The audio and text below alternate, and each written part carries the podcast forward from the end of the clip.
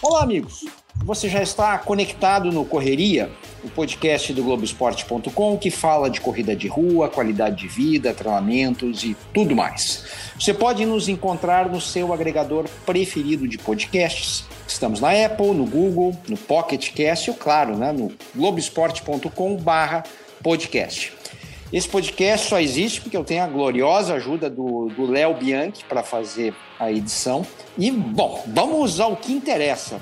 Tá comigo aqui o Bernardo, o Bernardo Fonseca. O Bernardo Fonseca é um atleta, mas é, hoje ele é dono de uma, de uma empresa, é sócio de uma empresa que, que organiza eventos importantes. É, eu pretendia, e aí eu já vou contar de cara um bastidor, eu pretendi, eh, eu pretendia conversar com o Bernardo, a gente ia falar sobre uma das provas principais né, que, que eles organizam, que é a Uphill, que é uma maratona de subida, né, uma maratona na montanha, e tem outras provas. E aí eu fiquei pensando, pô, a gente podia conversar com um atleta também.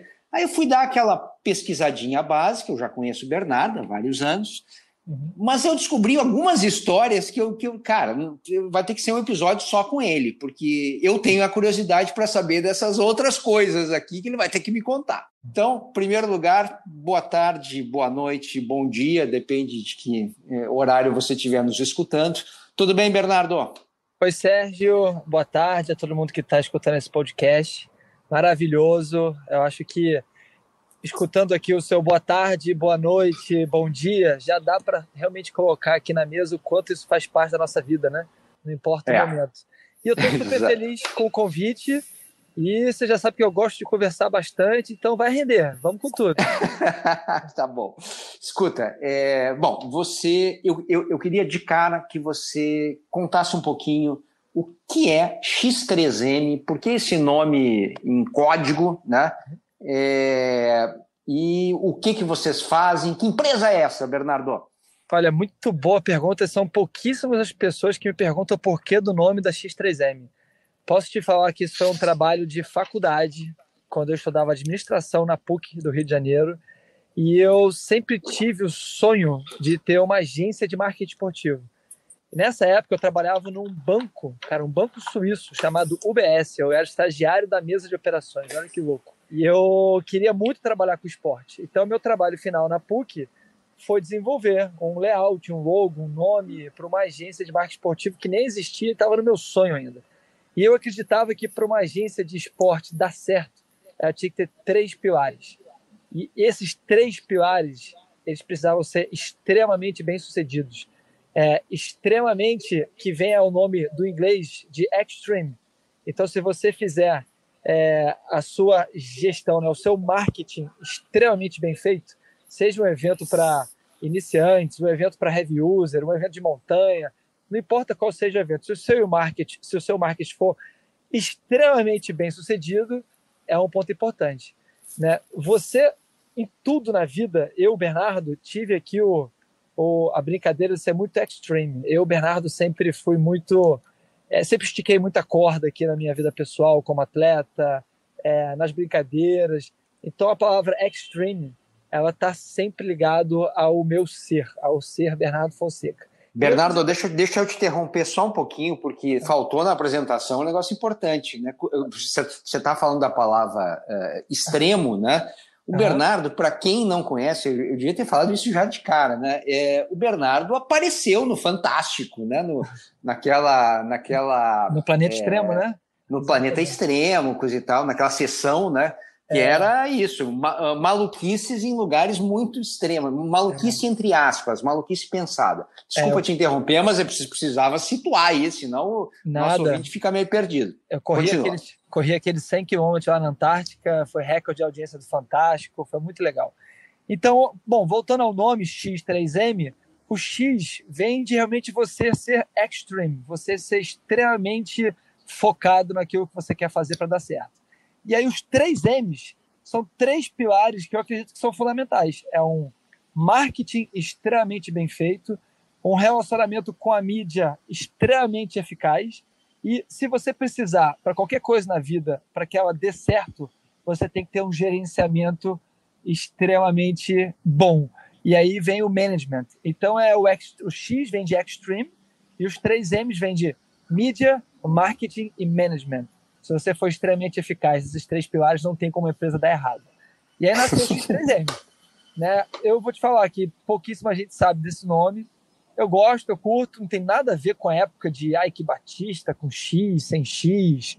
Né? Depois a galera acabou até brincando comigo, mas hoje a X3M é uma agência que se estabeleceu por produtos né, fora da caixa, por projetos que realmente transcendam aí a commodity do mercado.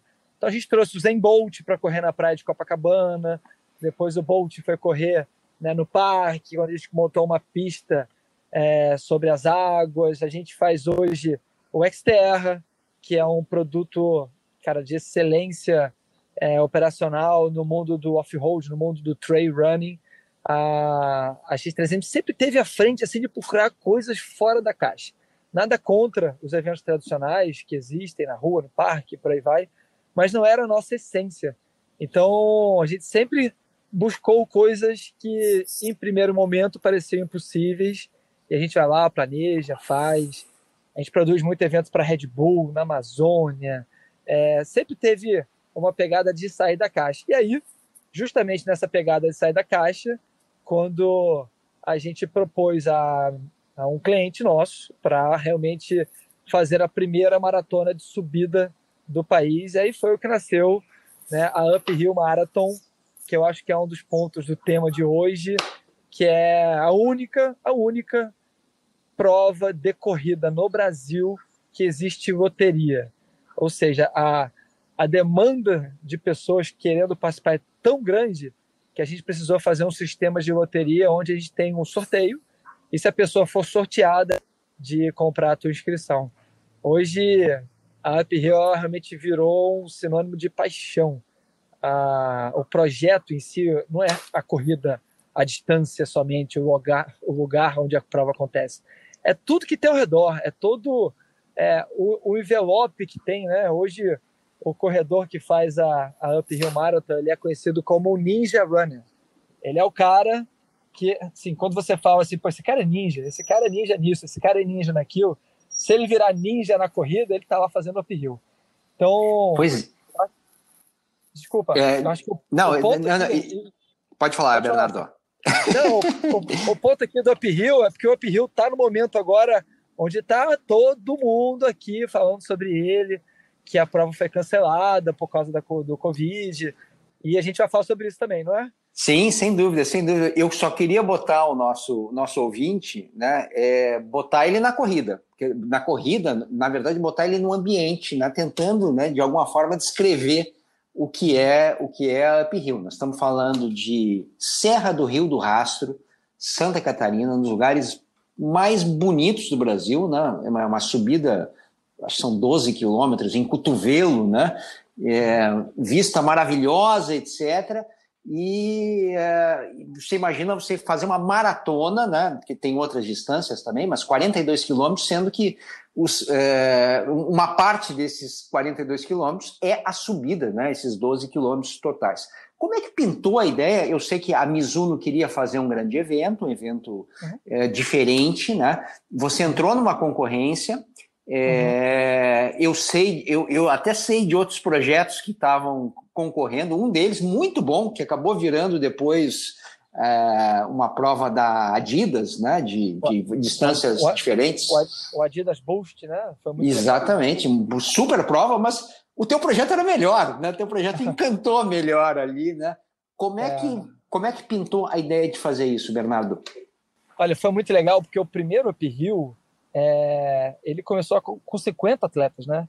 E foram 50 atletas convidados que fizeram mais barulho do que as maratonas com 20 mil, com 30 mil.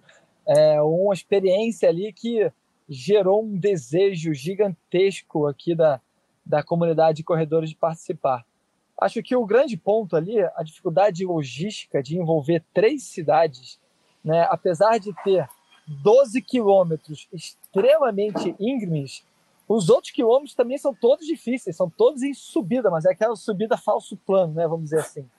É, e a Serra do Rio do Rastro ela caiu como uma luva.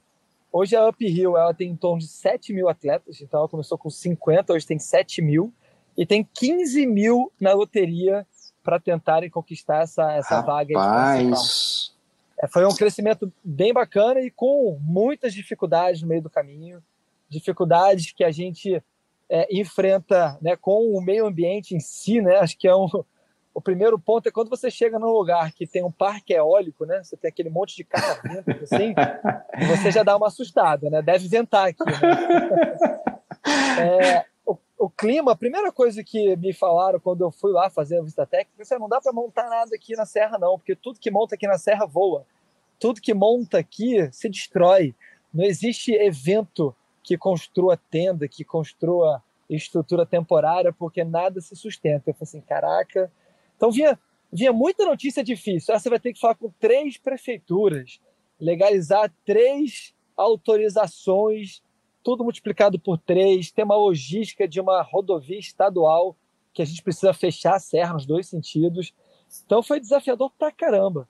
E a gente aprendeu. A gente aprendeu, a gente a gente teve aí desafios que a gente teve que superar e a gente abriu até um caminho, um caminho que os empreendedores estão acostumados a fazer. A gente vai lá, faz, erra, acerta, erra, acerta, depois quem vem continuar, com certeza vai encontrar um caminho aí já mais, uma trilha aberta, né, para ele seguir.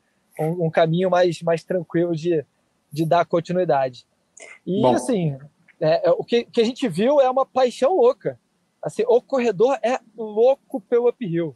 Acho que o que o trabalho que foi feito junto com a Mizuno, né, de construir esse desejo, foi, foi animal. Eu sou super agradecido aqui ao nosso parceiro de muitos anos.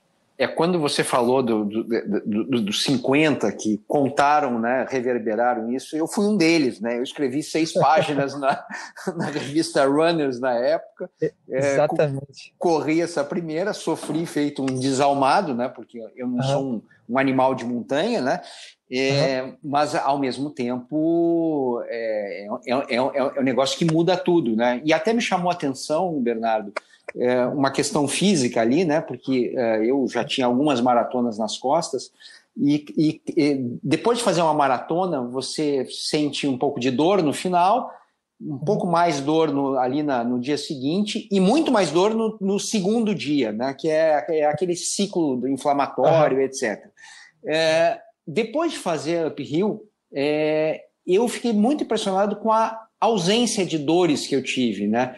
É, porque justamente né, você não consegue correr a parte final da maratona. Isso aí, de certa forma, é, você não acumula é, lactato, coisa e tal. Então, é, por incrível que pareça, o final da, da, da, maratona não é terrível assim. Durante é difícil, né? Mas é, tem essa característica, né? Mas é muito interessante que não é terrível, mas você não consegue nem correr. A conta final é essa. É, eu vi muitos atletas extremamente bem treinados, é, sim, que estavam no auge do seu treino e tinham previsões de tempos completamente diferentes do que aconteceu na realidade. Então a galera brincava comigo e falou assim: cara, a serra me destruiu, a serra me quebrou. Eu estava autoconfiante, estava segurando, estava com meu pacing bom. Quando chegou na subida, cara, é, raros, raríssimos são os corredores que conseguem correr o tempo inteiro naqueles 12 quilômetros finais ali que são pedreira. Bom, é, sucesso já né, comprovado, fila, etc. Aí vem Covid-19. O que, o, o, o que, que vocês pensaram e o que, que vocês estão fazendo com relação à pandemia? Sérgio, a gente está nesse minuto, né, nas últimas semanas, respondendo aqui a alguns atletas da nossa escolha de cancelar o evento. O que a gente fez não foi um adiamento, como muitas provas fizeram. A gente realmente decidiu que a etapa de 2020 não tem como ser executada no seu formato físico. Então a gente cancelou ela. E a gente trouxe uma opção para os atletas de um formato bem interessante, onde a gente foi buscar fora do país um parceiro chamado Running Heroes, que pudesse gerenciar para a gente uma comunidade virtual. Acho que bem diferente do que acontece no mundo hoje das corridas virtuais, quando você envolve tecnologia, muda tudo, né? E a Running Heroes, ela tinha tecnologia, ela tinha engajamento, ela tinha recorrência, ela tinha o que a gente chama aqui de gamificação, né? Que você soma pontos, você troca por recompensa, você pega o seu crédito, troca por produtos, você tem troféu, você tem ranking em tempo real, então você consegue ter uma brincadeira aqui de se comparar, de trocar com outros atletas aqui a sua performance. E aí, hoje a gente oferece para todo mundo a Uphill dentro do mundo Running Heroes, onde a comunidade virtual do Uphill vai se unir para mostrar que não é uma pandemia que vai fazer com que a gente não esteja interagindo entre si. E óbvio, quem não se sentir confortável com esse novo formato, a gente ofereceu, além de outras opções de troca por produto ou alguma coisa, a gente ofereceu também o reembolso integral do valor que você pagou na sua inscrição. Esse foi, esse foi o formato que está na mesa hoje. E as pessoas têm até o dia 29 para escolher o que, que eles querem fazer. Perfeito. Um Perfeito. É, que mais que vocês estão fazendo na X3M agora e, e, o que mais que vocês não estão fazendo por conta da pandemia? Como é que o que, que virou a empresa nesse momento, Bernardo? Olha, boa pergunta. A gente continua com um time forte, todo mundo está lá. Eu entendo que nesse momento desligar pessoas seria desumano. Então a gente está aqui num formato onde está todo mundo junto, a gente fez ajustes, óbvio, a gente diminuiu um dia na jornada de todo mundo, em função disso a gente diminuiu parcialmente também o Probabore de todo mundo, é uma equipe de 40 pessoas, então são 40 famílias ali que dependem da companhia, e a gente está focado muito em construção de conteúdo e buscar estender a relação que a gente tem com o nosso cliente através do mundo virtual. Hoje, o virtual ele não veio para substituir a prova real de forma nenhuma, mas ele veio criar uma extensão de relacionamento que a gente fala com o nosso consumidor o tempo inteiro. Então, hoje a gente não está aqui mais voltando uma vez por ano, duas vezes por ano, seja em externa, que já eram muitas etapas, seja em uphill, seja em braços abertos, seja em qualquer produto lá da nossa casa, a gente consegue agora manter o nosso atleta ativo, focado, se desafiando, é, procurando melhorar a sua performance, mas num novo protocolo. Porque o novo protocolo como ainda não existe uma vacina, existe uma insegurança. Por mais que tenha autorização de governo, autorização de prefeitura, não importa, existe aí o um novo comportamento que as pessoas estão inseguras de se relacionarem, né? Eu não sei se mesmo ganhando uma inscrição gratuita, eu me aglomeraria com 10 mil pessoas, um do lado do outro, sem conhecer essas pessoas para largar numa maratona. Por mais que eu estivesse aqui com aquela vontade de correr gigantesca. Então o que a gente oferece é continue participando, mas, cara, larga aonde você quiser, na hora que você quiser, no formato que você quiser. E a gente continua se desafiando. É diferente? É diferente, não tem a menor dúvida. Não veio para substituir, eu não estou falando quem é melhor ou quem é pior. Mas é um formato interessante que pessoas que não conseguiriam estar fisicamente por, por custo, né, logística, passagem, é, por deslocamento ou até mesmo é, por falta de tempo, ela agora consegue fazer parte da comunidade que está aqui promovendo esse encontro virtual. Então a gente está feliz, a gente está aqui no momento onde a companhia se voltou toda agora para gestão de marca e conteúdo e menos produção. Né? Nós éramos muito produção. Como é que sobe esse pórtico? Como é que transporta? Carreta, manda fazer né, galhardete, lona, backdrop. Agora não, agora está preocupado é qual vai ser o formato do vídeo, qual vai ser o formato da comunicação, quem que a gente vai trazer para ser o embaixador, qual é a causa que a gente vai colocar aqui dentro do projeto, como é que a gente vai expandir. A gente tem vários planos de expansão aqui para 2021, mas hoje a empresa está muito mais focada em conteúdo. Esse é o mundo X3M. Interessante que você está pegando um ponto que, é, que eu acho até a gente fala pouco dele, é, que, é a, que é a questão do, do, do quanto cada um se sente seguro e de como a gente não consegue encontrar pessoas iguais a gente, né? no seguinte sentido, né? É, você falou de protocolo, ah, a prefeitura liberou, ah, pode prova com, com, com até 500, pode prova até mil, pode prova até 5 mil, né? É, só que né? Na realidade, essa pandemia mexe muito com o psicológico mesmo, né? com a noção Total. que cada um tem de segurança. Né? Então, se cada um tem uma noção diferente, e é isso mesmo, eu converso com, com, com outros né, atletas amadores ali, esse, não, não, eu, eu me sinto seguro para usar a máscara aqui, mas aqui não. Nunca você vai encontrar alguém exatamente igual a você. Né? Se é, é assim, não dá para aglomerar. É, é, é, é tão simples quanto isso, né? Exatamente. E tem um ponto também, Sérgio, que, cara, Eu não vou julgar ninguém, eu não vou julgar quem não tem medo e quem tem medo. Né? Cabe a mim aqui gerenciar o mundo como ele é, né? e não como, ele gosta, como eu gostaria que ele fosse. Né? Então, hoje o mundo é pandêmico, hoje o mundo é, é instável, né? é um mundo de incertezas. E a gente sofreu aqui um, um, uma certa crítica das pessoas, por que, que a gente não transfere as inscrições dos atletas para o ano que vem? Cara, porque eu não sei como é que vai ser o ano que vem ainda.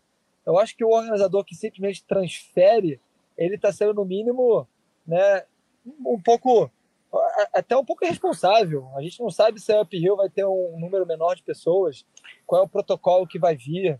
Então, acho que é empurrar um passivo para frente, né? E, e Bernardo, tem, tem, acho que tem um ponto importante aí. A, a, a, Maratona de Boston também não transferiu, também é. Eh, fez um, um evento virtual. E a Maratona de Boston tem algo a ver com a, com a, com a Uphill no sentido de ter, de ter uma briga para entrar, né? É, aí o então, jeito Sérgio, de entrar é diferente. Você falou um ponto, cara, que é crucial. A Uphill é a única no Brasil que tem realmente esse sistema de vagas. Então a gente tem uma similaridade muito grande com provas fora do país, como Boston, Tóquio, o TMB, e são provas que elas hoje seguem um protocolo parecido com o nosso. Ou elas é, literalmente cancelam e fazem uma prova virtual, ou a maioria delas lá fora elas acabam reembolsando até parcialmente, não trouxeram reembolso integral. Então hoje o, um outro exemplo que tem aqui é a Maratona de Nova York, que ela transferiu, mas ela transferiu para os próximos quatro anos. Então ela vai te falar que dia que você volta. Eu, por mais que eu queira voltar em 2021, eu falo assim, não, mas você só vai voltar em 2023. Então se em 2023 eu não estiver mais correndo, cara, eu acho que simplesmente isso é empurrar um passivo, é empurrar um problema lá para frente. E aí eu não estou julgando aqui porque cada um tem a sua estratégia, né? Cada um tem a sua estratégia de sobrevivência como companhia também, né? Eu acho que o ponto principal é a gente quer que o uphill continue, né? Quer que o uphill continue sendo um sonho na vida de todo mundo e quer expandir ele, inclusive. Né? Só que para isso a gente teve que tomar algumas decisões e que, infelizmente, é, são pessoas diferentes. Alguns gostariam que a prova tivesse acontecendo esse ano, outros entendem, outros realmente gostariam que tivesse outras opções de, de escolha mas a empresa está super sólida aqui no que ela está fazendo como estratégia de continuação né, do sonho de todo mundo. Perfeito. Deixa eu, deixa eu voltar bastante agora no tempo, né? E, e, e te fazer uma pergunta bem básica, né? É, que tipo de atleta você é, né? Porque você escala, você corre, paraquedas, mountain bike. É, Pô, qual é o teu, é, se você tiver que entrar, né? Se é, é, entrar num hotel, né? E ali, profissão, né? Esporte, qual é o teu esporte? Qual é o teu esporte? Anota no, no, no, na inscrição do, do, do, hotel. Olha, é muito legal porque eu gosto de tudo aquilo que eu vendo. Então, se eu vendo o evento, eu tenho que ser o primeiro a comprar ele. Eu, eu não consigo vender aquilo que eu não compraria. Então, eu corro bastante. Eu fiz todos os testes lá da Uphill, eu corro Xterra, eu ando de mountain bike, eu escalo, eu subo montanha de alta altitude, vou para Everest, vou para Manaslu, vou para o Nepal, faço um pouco disso tudo. E hoje eu também estou mergulhado num outro esporte que você nem deve saber. Eu hoje sou piloto de rally de moto, cara. Então, Pelo amor de Deus. Eu estou acelerando aqui, né, numa, numa KTM 450, que é um esporte perigoso pra caraca, mas eu curto. Então eu navego bem em vários esportes. E eu acho que me dá aí uma tranquilidade para ter sempre a visão do atleta. Né? Então eu sou um organizador que, cara, eu entendo o que, que o corredor quer, eu entendo o que, que o mountain biker quer, porque eu me coloco no lugar deles. Então, quando lá atrás, quando a gente sugeriu de ter Coca-Cola no posto de abastecimento, as pessoas olharam para mim e falaram assim: porra, como assim? Vai ter Coca-Cola? Tem que ter só isotônico, tem que ter só um amendoim. Eu falei assim, gente, Cara, nada, não tem nada com a Coca-Cola, mas a Coca-Cola. Vai por mim, vai por mim, vai por mim. Tem, tem, tem, glicose. E, cara, parece que ela entra como espinafre dentro do meu corpo aqui, então eu quero oferecer isso para os atletas, né? Então, quando a gente. Cara, se você for num evento da X3M, nossa largada não é uma largada. Nossa largada, seja qualquer evento, seja Xterra, seja Pirril, a largada ela é um momento fantástico, é um show que a gente faz. Então, isso faz parte da experiência. Né? A gente se preocupa muito com a locução, com a narração, com quem está com a gente ali promovendo e, e meio que sendo maestro daquilo tudo. Então, a, assim, acho que a experiência vale muito mais do que o evento. Né? O evento é um evento. Quando você tem uma experiência, ela fica para sempre. E aí, quando você é um atleta, como você me perguntou, de várias modalidades, você consegue ter uma certa facilidade em ver o que, que o atleta está esperando, né? o que, que o atleta gostaria de ter, e até mesmo você está sabendo que por algum motivo você não está dando né, o 100%, mas você sabe que você não está dando 100%, ou seja, por logística, ou seja, por custo, ou seja, por estratégia. É, é muito fácil o diálogo de um atleta com outro atleta. E aí isso me credencia e me dá até um certa, uma certa tranquilidade em conversar com todo mundo. Né? Eu curto muito interagir com os atletas, eu curto muito estar no meio deles. Eu adoraria, adoraria fazer as provas que eu organizo, que a minha companhia organiza, mas infelizmente eu tenho que estar ali, né, pronto, pronto para o combate. A X3M tem um, tem um pilar militar muito bacana de, de comprometimento. A gente está sempre, sempre preocupado em que a operação flua e que a equipe, e hoje tudo é equipe, eu brinco que eu fico aqui só no reino da Palpitolândia, que é a equipe que faz tudo. Apesar de de ônus e bônus né, virem para o Bernardo Fonseca, eu tenho uma equipe que é sensacional. Sem ela, eu não conseguiria fazer nada disso. E a equipe é formada na companhia. Então, tem pessoas já que trabalham comigo há 10 anos. Tem uma galera que, que eu tenho que agradecer muito por esse comprometimento. Mas, respo respondendo a tua pergunta, é muito esporte. É muito esporte, tem que fazer uma lista grande aqui. Bom, eu quero saber agora o que é fake news e o que é verdade absoluta é, Bernardo Fonseca teria corrido uma maratona, ou equivalente a uma maratona, com 12 anos, teria feito o primeiro Ironman com 17 anos? Confirma ou não? Não, Confir como assim? Conta confirmo isso. 100, confirmo 100%. Olha, com 12 anos, eu infelizmente perdi meu pai quando eu tinha um ano de idade. E eu fui morar com meus avós numa cidadezinha pequena chamada Baeté, no interior de Minas Gerais. E aí, nessa brincadeira, eu cresci na roça, pé descalço, boi, fazenda, tudo isso. E eu tinha um tio. Esse meu tio, que é vivo ainda, é o tio Tomé, ele meio que substituiu meu pai e é o meu tio que sempre me deu, cara, muito impulso para tudo que eu quisesse fazer na vida. E aí, com 12 anos de idade, eu tava lá na roça, lá na fazenda. Cara, todo mineiro tem uma fazendinha, assim, nem que seja com um boi só, mas próxima da cidade grande. É... e eu tava nessa roça da minha avó, e ela ficava a quilômetros da cidade. E eu estava vendo lá um, né, um esporte espetacular na televisão domingo, e eu falei assim, tio, eu quero correr igual esse povo aí que está aqui, na São Silvestre, não sei qual era o evento, não me lembro agora. E aí o meu tio, né, obviamente desconversou, tá, tudo bem, meu filho, depois a gente vê isso, o pão de queijo já vai sair, vem cá. Aí eu, tá, né, ok. Ô tio, você não está entendendo, eu estou querendo correr, é hoje. Eu vou, eu, eu vou correr até a cidade lá, até a casa da vovó da cidade. Você faz um favor para mim? Deixa um copo de água, sabe esse copo de requeijão que você tira o rótulo que a é. gente tem na, na roça? Deixa um copo de água para mim no metade do caminho, lá na estrada. Cara, até hoje eu me pergunto quem foi o mais louco da história. Se foi ele, ele, ele, ele é o irresponsável, basicamente. Que deixou uma criança de 12 anos fazer isso. E ele foi lá e deixou um copo no meio da estrada ainda. Caralho, que louco. Ele, ele deixou um copinho de água ali, mais ou menos no quilômetro 20, 22, não me lembro agora. E eu fui, cara. Eu fui, um moleque, 12 anos, não sabia o que estava fazendo. Comecei a correr. Cara, quando deu 4 quilômetros, Sérgio, eu já estava morto já. 4 quilômetros, eu já comecei a caminhar, já comecei a reclamar de mim mesmo. Eu estava lá me arrastando. Aí eu pulei a cerca, fui na fazenda do vizinho, peguei um pouco lá de pão de queijo velho, botei no bolso Aí andei mais um pouco, aí bebi água lá, mergulhei no córrego. Aí eu cheguei numa fazenda lá na frente, que eu fui pedir um pouquinho de comida também, já tinha umas, sei lá, três horas que eu tava caminhando. E aí esse cara falou assim: Ah, você é sobrinho do Dr. Tuné, né? Eu falei assim: Sou eu, sou assim. Ah, eu não vou deixar você continuar, não, meu filho. Eu falei assim: Por quê? Não, porque o seu tio vai me matar, porque eu não vou poder fazer isso. Eu falei assim: Não, você não tá entendendo. Eu vou de qualquer jeito, a minha missão é chegar lá na cidade. Ele falou assim: Você vai mesmo? Então faz o seguinte em vez de você continuar nessa estrada aqui, você pega a primeira esquerda, porque você vai economizar dois quilômetros da tua jornada. Eu falei assim, caraca, graças a Deus eu te encontrei.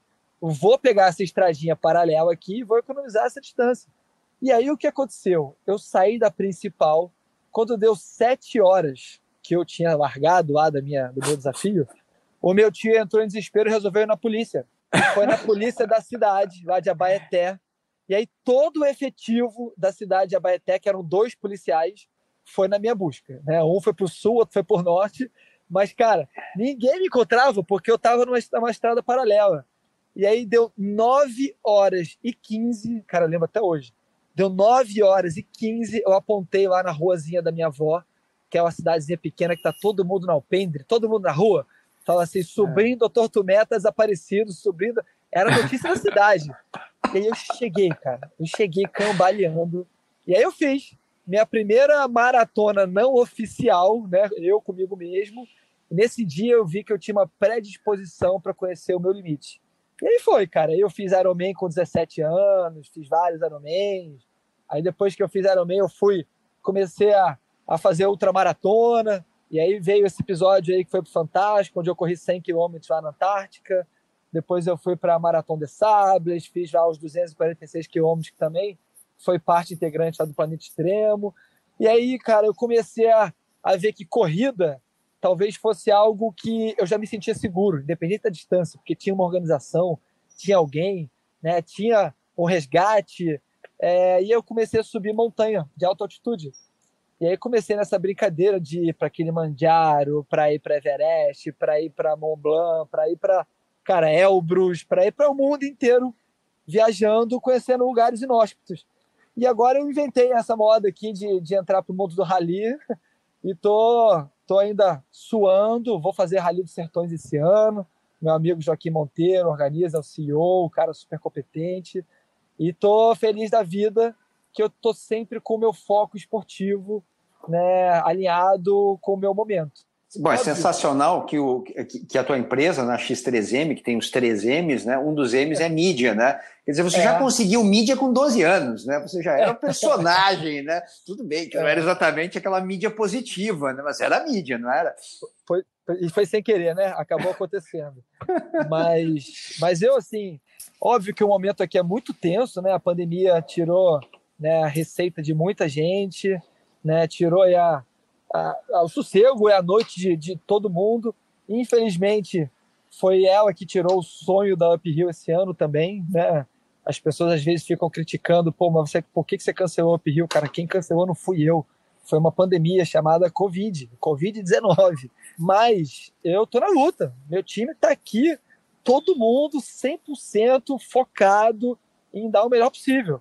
A gente está fazendo o nosso melhor para sobreviver. Bom, você citou, você citou esses, esses montes todos aí subidos, né? É, e você foi citando, eu fui vendo, lembrando, né, que são, é, são os, é, as montanhas mais altas de alguns continentes, né? É, então, o, El, o Elbrus é da, lá da, do, é, da, Rússia. Do, da Rússia, a Concagua, né, na, na Argentina e Chile ali, uhum. é, Kilimanjaro, mais alto da, mais alto da, da África. África e, é. mas, o, mas o Everest você não chegou, né?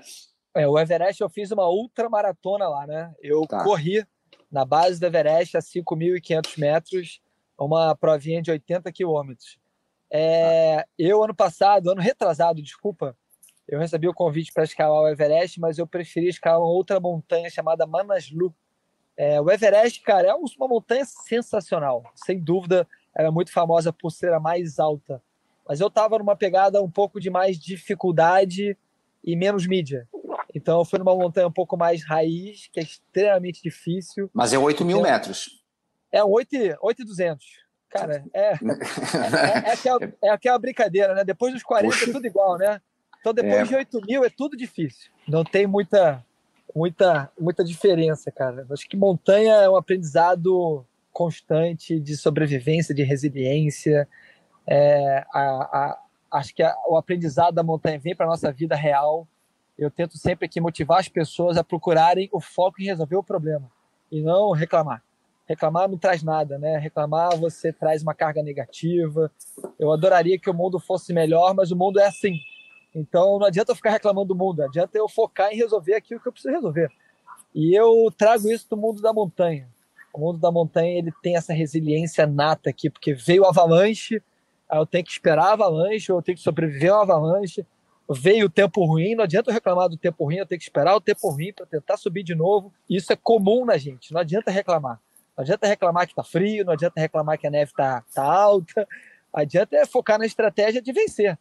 Isso é, é comum no montanhista e eu tento trazer isso para o mundo corporativo aqui, Sérgio. Bom, você, que... Eh, você pegou o exemplo né, da, da, eh, da, da Uphill, né, o que você teve que fazer, que foi, que foi um recuo. Né?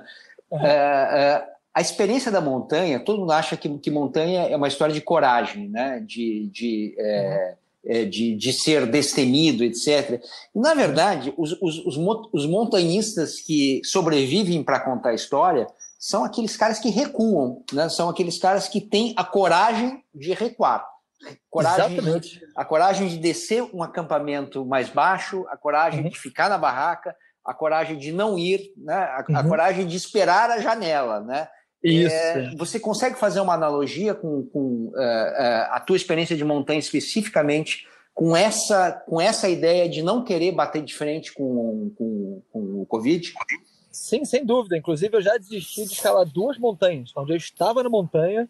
Né? Uma delas é o Alpamayo, no Peru. E o Alpamayo ficou muito perigoso para uma série de avalanches. Era uma parede de gelo. Então, você tinha aí uma, uma exposição muito grande. E aí, eu preferi recuar e escolhi uma outra montanha. E no Peru também, uma outra montanha chamada Huascarán, uma montanha de 7 mil metros, em que nevou demais. Então, o tempo para chegar no cume ia ser muito difícil e tinha aí uma série de, né, de, de, de, perigos extras, né, as cravaças, é, acúmulo de neve que poderia gerar mais avalanches. Então foram montanhas que eu, que eu realmente falei assim, cara, não dá para eu, eu, eu passar por isso. A montanha continua aqui, eu vou voltar nela depois. Mas essa humildade de entender que você não pode, né, a qualquer custa, você só sobe a montanha quando ela deixa. E agora no uphill, cara, foi algo parecido. E não é só no uphill, né? Outros produtos, a gente tem que olhar e, e, e por mais que seja custo, seja tempo, seja doloroso, meu objetivo, sem sombra de dúvida, era fazer o uphill acontecer esse ano. Para a gente não fazer o uphill físico esse ano é muito ruim. É muito ruim. É, é, é, é, tempo, é equipe, é planejamento, é um monte de coisa envolvida. Mas quando você olha e você vê o quanto o, quanto o risco que você corre em tentar promover isso, é, não vale a pena. Então a gente sabe que a gente tem capacidade de usar a nossa resiliência para voltar com força total, com novidades, com transparência, com acho que o que todo mundo espera da X3M e a história da X3M, ela, ela sempre se reinventa, ela sempre traz é, formatos diferentes. E o que a gente quer trazer para o Uphill ano que vem, em 2021, é, é um formato único, completamente diferente do que o mercado brasileiro está acostumado. Mas, em breve, a gente deve contar um pouquinho né, do que, que vem por aí. Acho que a galera sabe que vai vir coisa boa e a gente está empolgado. Estou super empolgado aqui, doido para falar um monte de coisa, doido para botar para fora aqui, né? Eu acho que o empreendedor, o empreendedor ele é um ser que ele não consegue ficar muito quieto. O empreendedor ele, ele, ele gosta, ele precisa se mexer, ele precisa trazer coisas novas, ele precisa construir um pouquinho da gente. Bom, é, eu não vou te deixar embora sem, sem, que, sem que você me tire uma dúvida, outra dúvida, né, que é com uhum. relação a, ao, ao planeta extremo. Né? Você, você participou ali dos, dos episódios com, com o Cleiton Conservani é, e você fez a ultramaratona da Antártica e fez né, é, uma ultramaratona no Saara também. Né? É, é, eu queria. A minha grande dúvida, né, apesar de eu já ter, digamos assim, uma, uma, uma ideia geral, é qual é a mais complicada. Né? É, eu já pensei em fazer as duas. É, e, e, eu quase que descartei o Saara. Né? Não, o Saara para mim não, nunca vai dar certo. Mas a Antártica uhum. não. A Antártica eu achei que talvez fosse possível, etc. É, qual que você sofreu mais? Quais, qual, é, qual é a mais complicada mesmo, né? E uhum. descreve um pouquinho as duas, por favor. Olha, é, boa pergunta. As pessoas me perguntam até um pouco antes disso. Perguntam assim, o que é pior, o frio ou o calor? Aí eu costumo brincar aqui que não existe passar frio, existe estar mal vestido. Então você bota o casaco certo que você não vai passar frio. Agora, contra o calor, Sérgio, Não tem jeito, cara. Lá fazia 53 graus. Era um negócio assim inimaginável. Então, eu, eu, eu sem sombra de dúvida, é, o calor é muito pior. Mas não existe nada pior na vida do que a altitude. A altitude destrói o ser humano.